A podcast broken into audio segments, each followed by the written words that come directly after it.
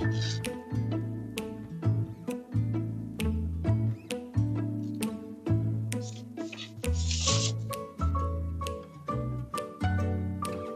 はようございます。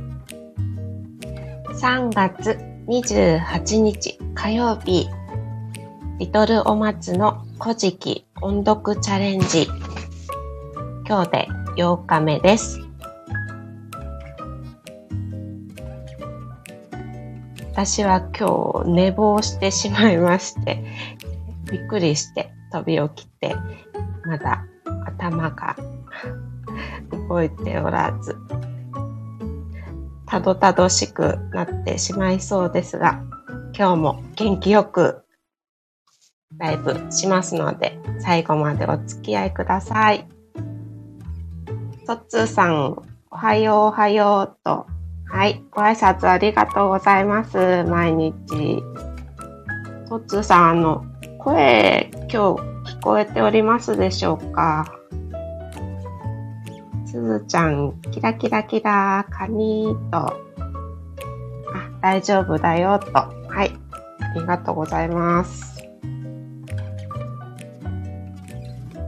あの、トッツーさん、毎日来ていただいてありがとうございます。すごく嬉しいです。一番乗り。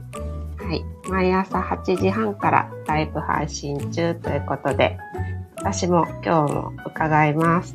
なんかいつも配信の通知が来たらすぐに入るんですけど、一番乗りというのは難しいですね。入ったらもう書き込みがあって、みんな一番狙ってるのかなと いつも思っております。はい。それでは早速音読を始めます。今日は序文が昨日終わりまして、いよいよ本文に入ってまいります。神様がたくさん登場しますので、はい。それでは、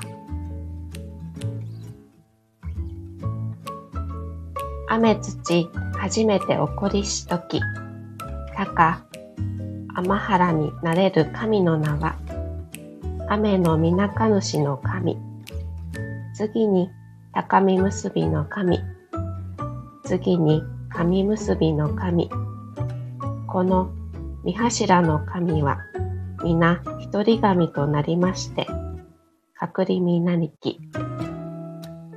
次に国若く浮きし油のごとくして、クラゲなす。漂えるとき、足かびのごとく燃え上がるものによりて、なれる神の名は、うまし、足かび、彦路の神、次に雨の床たちの神、このみ二柱の神もまた一人神となりまして、隔離になりき。神の下りの五柱の神は、こと天津神。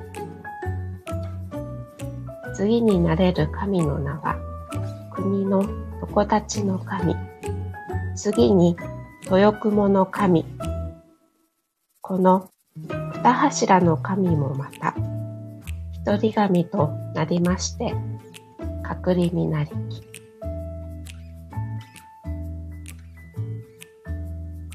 はい。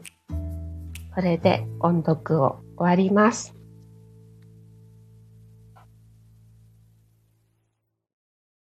今日読んだところで、柱という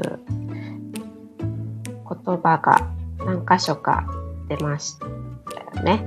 あの、あ二柱とか、二柱、二柱、三柱と出てきたんですけれども、この柱っていうのは何何か皆さんご存知でしょうか？はい。この柱というのは、神様を数える時の単位の柱というそうです。調べたところ、古墳時代に天皇が亡くなった際に供養のために柱を立てて、そこに神様を招き迎える儀式を行ったことから柱と数えるようになったそうです。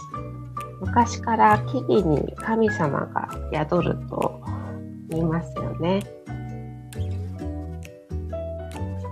日本は多神教でこの柱を使って神様を数えますが海外に行くと一神教ですので数える必要がないんですね。例えばキリスト教ですとイエス・キリスト1人のみで、うん、イスラム教はアラ1人のみ。だから、わざわざこの単位は必要ないということです。ですので、一柱、二柱、二柱、四柱、三つ柱と柱を使って神様を数えるそうです。はい。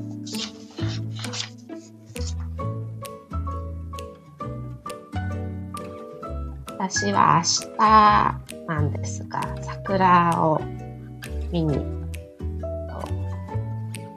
く予定です。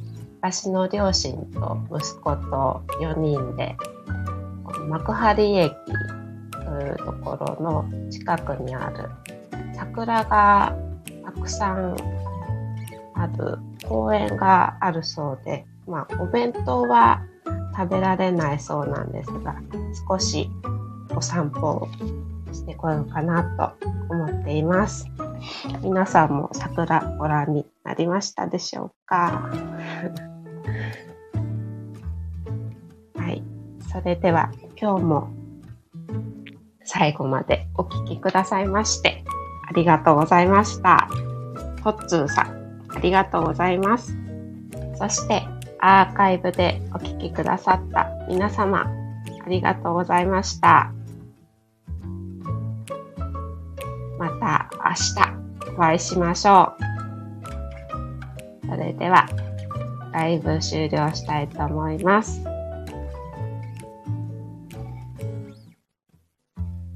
トッツーさん、は、ハートアイズ。バイバイバイバイと。はい。またね、と。はい。戻ってきてくださって、ありがとうございました。はい。バイバイと。はい。また明日、よろしくお願いします。